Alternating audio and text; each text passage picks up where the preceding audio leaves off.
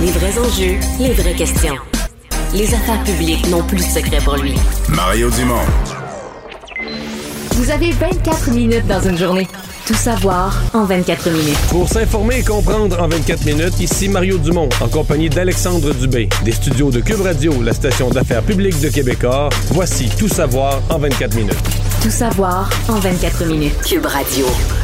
Et c'est ce soir, 20h, que les députés à Ottawa vont voter sur cette fameuse loi sur les mesures d'urgence qui a été instaurée, euh, évoquée plutôt par euh, le premier ministre Trudeau la semaine dernière, dans l'espoir de, de régler une fois pour toutes le blocus, la crise qui paralysait euh, bien des endroits, notamment la colline parlementaire à Ottawa. Mario, euh, M. Trudeau a fait un point de presse cet avant-midi. L'image était très, très forte, là, lorsqu'on l'a vu traverser euh, Wellington Ouais. euh, à pied. Moi, te le dire, je pense pas que ça aurait été possible dans les Et derniers Je pense jours. que c'était euh, volontaire. Là. Ses équipes Oui, avaient ben, prévenu sûr, les, les- ben oui. son équipe de communication avait prévenu les caméras et tout ça. Donc c'était volontaire de montrer une espèce de de, de- de- de reprise de contrôle de la rue, de retour à la normale des, euh, des activités.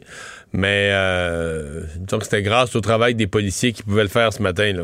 Oui, non, effectivement, ça n'aurait pas été possible, là, même euh, il y, a, y a deux jours à peine. Essentiellement, M. Trudeau pense que c'est toujours nécessaire, que c'est une mesure qui doit être temporaire, qui doit être, euh, qui doit être ciblée, a demandé l'appui aux autres parlementaires. On savait déjà là, que le Bloc québécois et les conservateurs allaient voter contre cette, euh, cette, euh, non, cette loi sur les mesures d'urgence, mais le gros point d'interrogation, c'était qu'est-ce qu'allait faire le NPD? Et là, M. Trudeau, dans son point de presse, évoquait pratiquement que c'était un vote de confiance, que ça aurait pu être euh, interprété comme ça.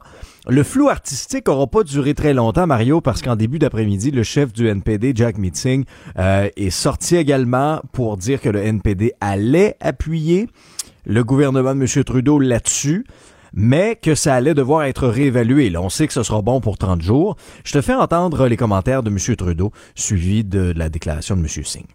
Et on sent encore que ces jours-ci, euh, dans le moment présent, la situation est, euh, est encore euh, fragile. Euh, la situation d'urgence est encore présente. Euh, nous allons euh, continuer de surveiller au jour le jour pour voir euh, quand est-ce qu'on pourra le lever. Euh, ce sera pas pour l'immédiat, mais à tous les jours, on va réévaluer, puis on espère pas le garder une journée de plus que nécessaire. On reconnaît comme parti, comme des néo-démocrates qu'on était, et on est toujours dans une crise nationale, que il y a des gens qui veulent retourner à Ottawa et qui attendent euh, que les mesures d'urgence arrêtent et ils vont retourner tout de suite. Donc, on est toujours dans une crise et on, notre appui depuis le début de cette crise était réticent et notre appui continue d'être réticent.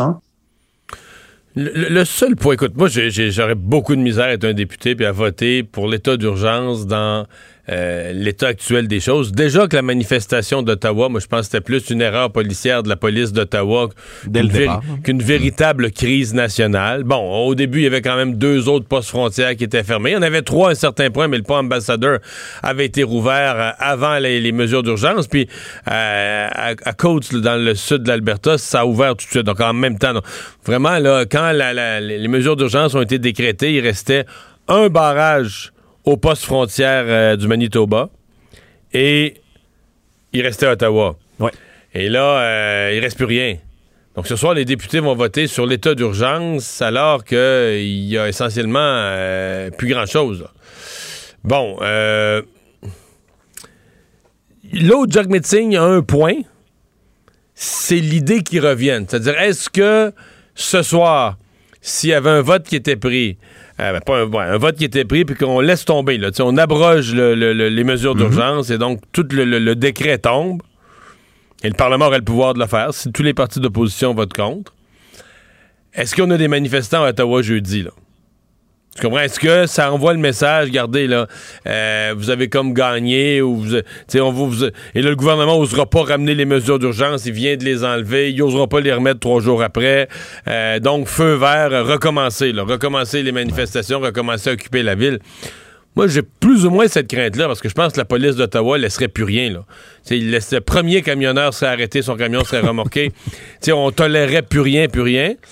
Mais je comprends la prudence. Donc, on veut que les esprits se refroidissent. Ça vient tout juste d'arriver. Il y a encore des menaces euh, de, se réinstaller ailleurs. Sauf qu'ils prennent un geste, ils posent un geste quand même qui va marquer l'histoire du Canada.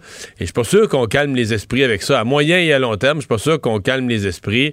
ça va rester une trace qu'on aurait évoqué, l'état d'urgence. Donc, je, je... Moi, si j'étais député, j'aurais de la misère à mm. j'aurais de la misère à voter pour dans l'état actuel des choses parce que les, les mots les mots ont un sens. Une crise nationale, c'est une crise nationale. Là quand tout le monde est au bureau, que tout va bien, etc., tout va bien, tout va pas bien, mais que tout va normalement, ou relativement normalement, euh, que tu as, mettons, quelques dizaines de personnes qui sont radicalisées, mais ils vont l'être tout le temps. C'est des personnes qu'on a échappées qui vont être un problème dans la société. Plusieurs des manifestants qui étaient là, vont être un problème dans la société pour toujours. Ils vont être de mhm. toutes les manifestations, de toutes sortes d'affaires violentes. Qui va, ils vont être, les revoir à toutes les fois, c'est sûr. Ils sont radicalisés, ils veulent plus rien savoir de rien. Est-ce qu'on va déclarer l'état d'urgence à chaque fois que ceux-là se manifestent? Je suis pas certain. Non, puis euh, c'est sûr que quand on regarde ce qui se passe dans les rues d'Ottawa, Mario, bon, oui, les manifestants sont partis, ils ont quitté le centre-ville. Euh, c'est très calme là. Euh, il y, a des policiers, on voit encore des policiers, mais on voit des rues désertes. Puis même, je regardais sur les réseaux sociaux, tu sais, le marché Bail qui est à proximité euh, de, la, de la colline parlementaire. Euh, pour ceux qui connaissent peut-être un peu moins, mais j'ai habité longtemps à Ottawa, mais ceux qui connaissent peut-être un petit peu moins le quartier, il y a beaucoup de restaurants, de petites boutiques, c'est le fun, ça, ça bouge quand même là euh, dans le marché bail. Et là, on disait, là, ok, il y a plus de cordon de sécurité, venez encourager vos commerçants, ramener le monde un petit peu dans le secteur. Je pense que c'est comme un entre-deux aujourd'hui là. Puis en plus, c'est jour férié, avec certains commerces qui sont pas ouverts. je pense que la vie va reprendre dans les prochains jours. Mais là, on est comme dans un entre-deux. Alors, c'est ça, on est dans un entre-deux. Il euh, y, a toujours des clôtures à certains endroits, là, euh, dans d'autres parties du centre-ville. Euh, les agents de la GRC sont visibles, la police provinciale de l'Ontario, qui viennent encore une fois donner et seconder les policiers d'Ottawa. Mais, tu sais, quand tu vois un peu ce qui s'est passé hier à, Van Cleek Mario, entre Ottawa et Montréal, là, près d'une station de, de, station d'essence, un relais routier, si tu veux, quand Félix Séguin s'est fait encercler hier par des manifestants hostiles qui étaient là qui s'étaient rassemblés là par dizaines. Aujourd'hui, là, ils sont, ils sont, sont partis très, très peu nombreux, là. Mais tu tu te dis, est-ce que c'est une possibilité, comme tu l'évoquais tantôt, euh, qu'ils se soient regroupés ailleurs pour mieux revenir ou pour attendre un petit peu de voir s'il allait avoir une brèche et, une possibilité de revenir? Euh, Roger Ferland, que tu connais bien, euh, avec qui j'étais en ondes, nous en fin de semaine pour décrire ce qui se passait, un ancien enquêteur au SPVQ, nous explique un peu pourquoi la présence policière va être importante quand même dans les jours à venir à Ottawa il faut que les gens soient rassurés en ce moment. Fait qu'il y a beaucoup de travail de prévention qui va se faire en ce moment pour empêcher que les gens viennent se réinstaller parce qu'on sait qu'il y a une petite, il y a une petite résistance encore qui est pas tellement loin, là, qui s'est placée. C'est correct. Mais on va permettre aux gens de revenir paisiblement fonctionner dans, dans leur quartier. Fait que c'est vraiment des patrouilles préventives un support des gens puis offrir une sécurité. Ça va être comme ça sûrement pour quelques jours, sinon effectivement une à deux semaines, avec plus de personnes sur les lieux présents, visibles. Oui, mais c'est nécessaire. Je pense que la police d'Ottawa, avec ou sans la loi sur les mesures d'urgence, la police d'Ottawa doit quand même s'assurer euh, que personne ne va avoir le goût de se réinstaller. Hey, c'est un traumatisme. Tu veux pas revivre ça, tu veux pas réimposer ça à ta population. Donc, je pense qu'une fois que tu as fait le travail très, très, très, très dur, euh, on l'a observé, ça a pris tout le week-end, ça a, fait, ça a pris même vendredi, samedi, dimanche, de déloger des gens puis leurs camions installés t'en laisseras pas s'installer d'autres. Quand même. Il y a une situation à l'international qui retient énormément l'attention. Là, les yeux du monde sont tournés vers ce qui se passe euh, en Ukraine. Mario, ça déboule là. Euh, je ne lâche pas des yeux moi non plus. les fils de presse à l'international, euh, le fil de l'ASP, des alertes, on en reçoit à peu près aux cinq minutes parce que bon, les choses ont déboulé cet après-midi quand la Russie, Vladimir Poutine, a annoncé qu'il allait reconnaître l'indépendance des séparatistes pro-russes d'Ukraine. Alors là, ça a été condamné par plusieurs. L'Union européenne a dénoncé une violation du droit international là-dessus, même son cloche pour Boris Johnson. Emmanuel Macron, qui en fin de semaine là, a multiplié les efforts diplomatiques, parlé à Poutine, parlé à, à M. Zelensky, euh, aux autres homologues également des grandes puissances mondiales pour essayer d'en, arriver à un compromis. Euh, ben, Emmanuel Macron a condamné ce qui s'est passé, a demandé d'urgence une, une rencontre du Conseil de sécurité. Il y a un appel présentement entre Biden, Macron et Schultz. Euh, et, on, annonce déjà du côté des Américains des sanctions contre les, régimes séparatistes de ce côté-ci. Alors, je te fais entendre une analyse qui est intéressante du euh, d'un professeur euh, qui, est réputé, Charles-Philippe David, hein, qui a fondé la, la chaire Raoul Dandurand, qui nous explique un petit peu pourquoi la décision de Poutine est importante dans la suite des choses d'abord le Parlement russe puis le président russe reconnaissent donc ces deux euh, petites euh, régions euh, qu'on appelle les séparatistes russes du Donetsk et, de Luhansk à l'intérieur du Donbass. Ça justifie donc forcément, à mon avis, l'appui russe à d'abord ces deux régions et si euh, euh, Poutine juge euh, qu'il y a provocation de la part de l'Ukraine ou qu'il y a une réplique de la part de l'Ukraine, parce que là on attaque l'intégrité territoriale de l'Ukraine, ça justifiera aux yeux de Poutine évidemment cette fameuse invasion dont on parle depuis plusieurs semaines. Ben, on peut pas, c'est, juste ça. C'est que dans ma tête, là, tu comprends, ça joue aux échecs depuis deux mois. Mm-hmm. Puis là, ben, ça joue aux échecs, non ça s'étudie. C'est assis à la table d'échecs, puis ça se regarde. Puis là, euh, Poutine vient de partir le jeu, là. C'est ça. Il vient d'avancer un pion. comme la, la guerre est partie, c'est parti, en posant ce geste-là. Euh, je comprends que c'est un peu compliqué pour les gens, mais c'est comme si, je sais pas, c'est comme si euh, il y avait des régions euh, un Québec indépendant, on disait ben, des régions francophones de l'Ontario, puis des gens qui parlent français autour, le nord du Nouveau-Brunswick, ben, on, mhm. mettons, 10 ans pour fait l'indépendance du Québec, on va annexer des petits territoires autour. Tu comprends? Hein? ça passerait pas, mais c'est exactement ça. Ce sont des régions mhm. d'Ukraine, euh, reconnues dans ce pays souverain qui est l'Ukraine, etc. Mais c'est voisin, c'est sur la frontière russe. Et il y a plus que 50% de la, dans le Donetsk et le Luhansk, il y a plus que 50% de la population qui parle russe. Et donc, dans certains cas, on les appelle les pro-russes. C'est pas un jeu de mots. Ils sont vraiment pro-russes. Euh, certains d'entre eux seraient probablement bien contents. si le Québec se séparait, on dirait bien des gens qui, des, des, anglophones de l'Outaouais, de l'ouest de Montréal ou d'ailleurs, qui voudraient rester dans le Canada. Donc, eux, ils aimeraient mieux être en Russie. Là. Ils sont pas contents de vivre en Ukraine. Mais ils vivent en Ukraine. De fait, ils sont dans le territoire de l'Ukraine. Et là, Poutine vient dire, ben moi, je reconnais ces deux territoires-là. Je les reconnais comme étant indépendants, comme étant séparés de l'Ukraine. Et donc là, lui, il va se donner le droit de les défendre. Évidemment, l'Ukraine ne euh, voudra pas laisser partir des morceaux de territoire. Et lui, il va dire, ben, maintenant que j'ai reconnu leur indépendance, moi, je les défends. Et il va dire, donc, le bal est parti, là. Oui, ça. Et les choses peuvent débouler très, très vite. Et, le vent tourne vite aussi, Mario. Tu sais, souviens-toi, hier soir, là, euh, on parlait beaucoup d'un éventuel sommet entre Joe Biden et Vladimir Poutine. Une rencontre annoncée, là, par Emmanuel Macron, qui était tout fier de ses appels téléphoniques de la fin de semaine. Euh, il semble qu'il avait, passé, ouais, il semble qu'il avait passé trois heures au téléphone avec Vladimir Poutine euh, à obtenir euh, l'accord ou l'idée d'un sommet Biden-Poutine. Et finalement, Poutine, je sais pas qu'est-ce qu'ils se sont dit au téléphone ou qu'est-ce qui n'a pas été compris, mais Poutine n'a pas l'air du tout intéressé par un sommet. Elle a pas mal plus. Il a même dit qu'un sommet était prématuré.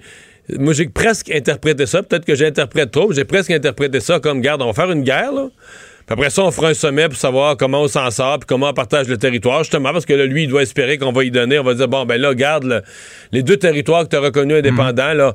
Parce que c'est toujours ça. Il a, obtenu la Crimée. Poutine est reparti à gagner du territoire. C'est un des seuls pays sur Terre à l'heure actuelle qui a annexé la Crimée. Mhm. Puis là, il pourrait annexer deux autres territoires euh, ukrainiens. Puis après ça, ben, si, euh, si le Canada, les États-Unis, on laisse aller ça, euh, ça s'arrête tout, là? Il se renforce, il se renforce, on le laisse passer, il acquiert du territoire. Et pour acheter la paix, on le laisse passer. Mais euh, et peut-être que lui, il mise aussi, euh, Poutine, sur le fait qu'il contrôle la valve du gaz naturel pour l'Europe. Donc l'Allemagne ne voudra pas rentrer en guerre. La, que les autres pays d'Europe vont être réticents à rentrer en ah, guerre. Il y a des enjeux économiques grands. Là. Pour pas se faire priver de gaz naturel, pour pas se faire couper les vivres en gaz naturel. C'est pas Jojo. Puis, tu sais, ça peut vite donner l'impression qu'on sort de la pandémie puis on rentre dans une guerre. C'est ça la mauvaise nouvelle. Tout savoir en 24 minutes. À la une du journal ce matin, c'est un, sondage qui reflète de plus en plus l'inquiétude qui est causée par la hausse des prix à la consommation. Je te résume ça euh, brièvement. 8 Québécois sur 10 sont préoccupés par le coût de la vie actuellement. Un enjeu qui est en train de déloger même la pandémie comme sujet de là au Québec. Pourtant, depuis les deux dernières années, on ne parle pratiquement que de ça. Près du quart de la population a vu sa situation financière se détériorer pendant la, pandémie. On a parlé beaucoup du coût du panier d'épicerie, euh, qui arrête pas d'augmenter, ben 93% la hausse du prix, ça inquiète bien des gens un peu partout dans la province. Et ce qui est d'autant plus inquiétant, c'est que le tiers des répondants à ce sondage-là ont commencé à faire des substitutions à l'épicerie pour sauver de l'argent. Donc, si par exemple la viande est trop chère, on remplace ça par autre chose, des légumineuses ou quoi que ce soit. En d'autres termes, c'est pas juste un sondage sur le fait qu'on est inquiet de l'inflation. C'est les conséquences. C'est ça. C'est-à-dire qu'on a déjà commencé à, subir les conséquences ou à vivre les conséquences dans le concret. Il n'y a rien de plus concret dans le panier d'épicerie. Non, ouais, non, ça c'est clair. On le voit, on le voit tous les soirs sur, sur notre table. Et euh, quand on parle de fonds d'urgence des économies, ben ce sondage-là nous démontre aussi qu'à peu près 32% des Québécois n'ont pas accès à des économies ou une réserve pour les aider en cas de besoin. Donc, Jean-Marc Léger, euh, qui fait le parallèle aussi en disant, ben, on, est vraiment en train là euh, d'accentuer les inégalités entre riches et pauvres. Les riches ont plus d'argent et les pauvres ont moins d'argent. On crée ces deux mondes, deux Québec. Le Québec se divise en deux, des gens un peu plus riches, puis beaucoup plus plus pauvres. Ouais. Ouais. Mais c'est aussi des groupes, euh, si on pense à l'inflation, il y a des groupes particuliers qui sont particulièrement perdants. Euh, les retraités qui n'ont pas des grosses retraites, qui ont une mhm. petite retraite, des revenus fixes, etc. Euh, eux, ils en bavent quand il y a de l'inflation comme ça parce qu'ils n'ont pas de possibilité d'augmenter leur salaire ou ils n'ont pas de renégociation de salaire à la hausse en fonction de l'inflation ou quoi que ce soit. donc, il y a des groupes comme ça qui payent davantage. Mais il reste que, je veux dire je, mets pas ça en doute, là, mais les stationnements des centres d'achat sont pleins toujours autant. Euh, peut-être les gens achètent moins. Euh, la livraison en ligne, c'est même pas imaginable. Donc, les stationnements des centres commerciaux sont pleins. Et euh, tous les magasins, incluant les magasins de produits dispendieux comme les meubles et autres, sont tous en manque de marchandises, ont des retards de livraison. Donc, il y a de l'argent qui circule à quelque part. Euh, l'inflation est aussi créée par le fait que la demande... La demande est là, c'est le, consommateur. Mais oui, il y a une part de consommateurs qui trouvent ça plus dur. Mais il y a quand même. Euh, il y a une raison à l'inflation, c'est qu'il y a de l'argent dans le système, puis une partie de cet argent-là, c'est le gouvernement qui l'a pompé pendant la pandémie. Il y, a, des perdants de la pandémie. Mais il y a des gens, il y a des gens qui ont fait plus d'argent, qui ont, qui ont euh, avec les revenus gouvernementaux, avec les programmes mhm. gouvernementaux généreux, il y a des gens qui sont sortis de la pandémie avec plus d'argent qu'avant. C'est incroyable, hein? quand même. Euh, parlant de la pandémie, euh, il y a des nouveaux assouplissements qui entrent en vigueur aujourd'hui, Mario. Euh, parlons des aînés, là, parce que dans les résidences privées pour aînés, c'était attendu depuis longtemps. Les choses ont changé. Un maximum de 10 résidents qui peuvent retourner s'asseoir à une même table. Dans les salles à manger, il y a 10 visiteurs aussi qui vont pouvoir être présents. Et les commerces recommencent à fonctionner à 100% de leur capacité capacité. Dans les restos aussi, on peut maintenant faire des, des, réservations pour des groupes de maximum de 50 personnes. Ça prend le passeport vaccinal aussi, entre autres, encore jusqu'au 14 mars. Euh, les salles à manger doivent quand même conserver leur limite de 50% au niveau de l'occupation. Même chose pour les salles de spectacle. On pense au Centre Bell, par exemple, aussi. Ce euh, 50% on est à quoi? 10 000 euh, spectateurs possibles pour un match des Canadiens. Ça, c'est si tous les billets sont vendus, Mario? Oui, hein? parce que euh, le Canadien, c'était beaucoup plein que le gouvernement lui avait euh, coupé les, mm-hmm. jambes d'une certaine façon pour que le spectacle était si bon, là, mais en tout cas, en, empêchant qu'il y ait des spectateurs. et là, aujourd'hui, on permet 50% de capacité. Mais juste, moi, juste avant de rentrer en onde tout à l'heure, ce n'était pas tout vendu donc pour le match contre Toronto. Mais quoi qu'il en soit, c'est sûr que pour les joueurs, ça fait du bien. Pour tout le monde, c'est ce qu'on c'est ce qu'on souhaite. Et donc le Canadien va, je sais pas, j'ai pas calculé combien de matchs parce que le 14 mars, il retourne sur la route. D'après moi, c'est deux, trois, quatre matchs qui vont jouer avec un demi-public, mais peut-être même pas tant que ça. Et ensuite, ben, à partir du 14 mars, comme le reste, tout reprend normalement. Mais moi, aujourd'hui, ma pensée est, plus pour les résidences personnes âgées que pour les Canadiens. Eux, euh, eux ont, souffert beaucoup de, l'isolement. Euh, l'isolement entre eux, c'est-à-dire que tu es seul dans leur chambre, tu vis dans un lieu collectif, mais où tu peux même pas aller t'asseoir à table dans une salle à manger commune. Ah, euh, enfermé dans la chambre, évidemment privé pour une bonne partie, à part euh, quelques aidants naturels, privé de, visiteurs aussi, donc de contact, de contact avec l'étranger. Et euh, ça a été ça a été long et difficile pour les, résidences pour aînés. Il y en a qui, vivent, qui ont quasiment vécu ça comme un traumatisme. Il y en a mm. qui vont avoir perdu aussi des capacités, que ce soit physiques ou, ou cognitive. Oui, et c'était moins stimulé, moins en contact avec, euh, avec d'autres personnes. plus difficile de récupérer. Là. Plus les années avancent, plus tu es âgé, euh, plus c'est difficile de, de, de, reprendre ce que tu as perdu là, physiquement ou euh, au niveau de tes capacités intellectuelles. Donc, euh, il y, euh, y, y, a des conséquences là, ce qui a été vécu. Bon, une partie à cause de la pandémie, bien sûr, euh, mais une partie aussi parce que je pense que étant traumatisé par tout ce qui s'est passé dans la première vague dans les résidences pour aînés, euh, on est allé fort sur les mesures pour euh, cette vague-ci. Et donc, ben, les gens diront probablement, enfin, faites pour faire attention, parce que pour les CHSLD et les ressources intermédiaires, les gens plus lourdement en perte d'autonomie, c'est seulement lundi prochain, mais aujourd'hui, pour les résidences euh, pour personnes âgées autonomes, les RPA, les, les résidences privées pour aînés, c'est... Le retour à la normale depuis le petit déjeuner de ce matin. En terminant, Mario, euh, on va revenir ensemble sur euh, des euh, deux drames qui sont survenus au cours de la fin de semaine. Je pense que c'est important de le rappeler. Deux féminicides.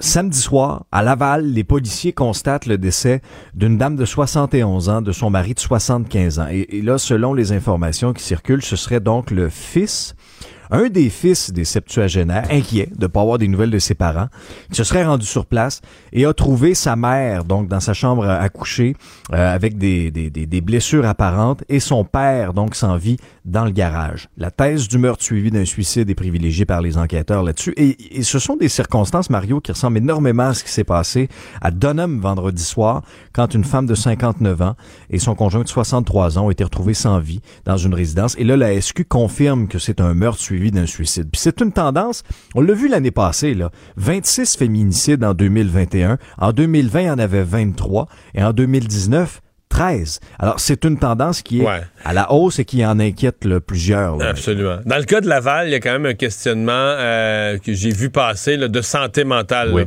On se demande si c'est pas une est-ce que, dans bien des cas, c'est une chicane ou une rupture euh, qui crée la, la, la colère, l'agressivité et le drame.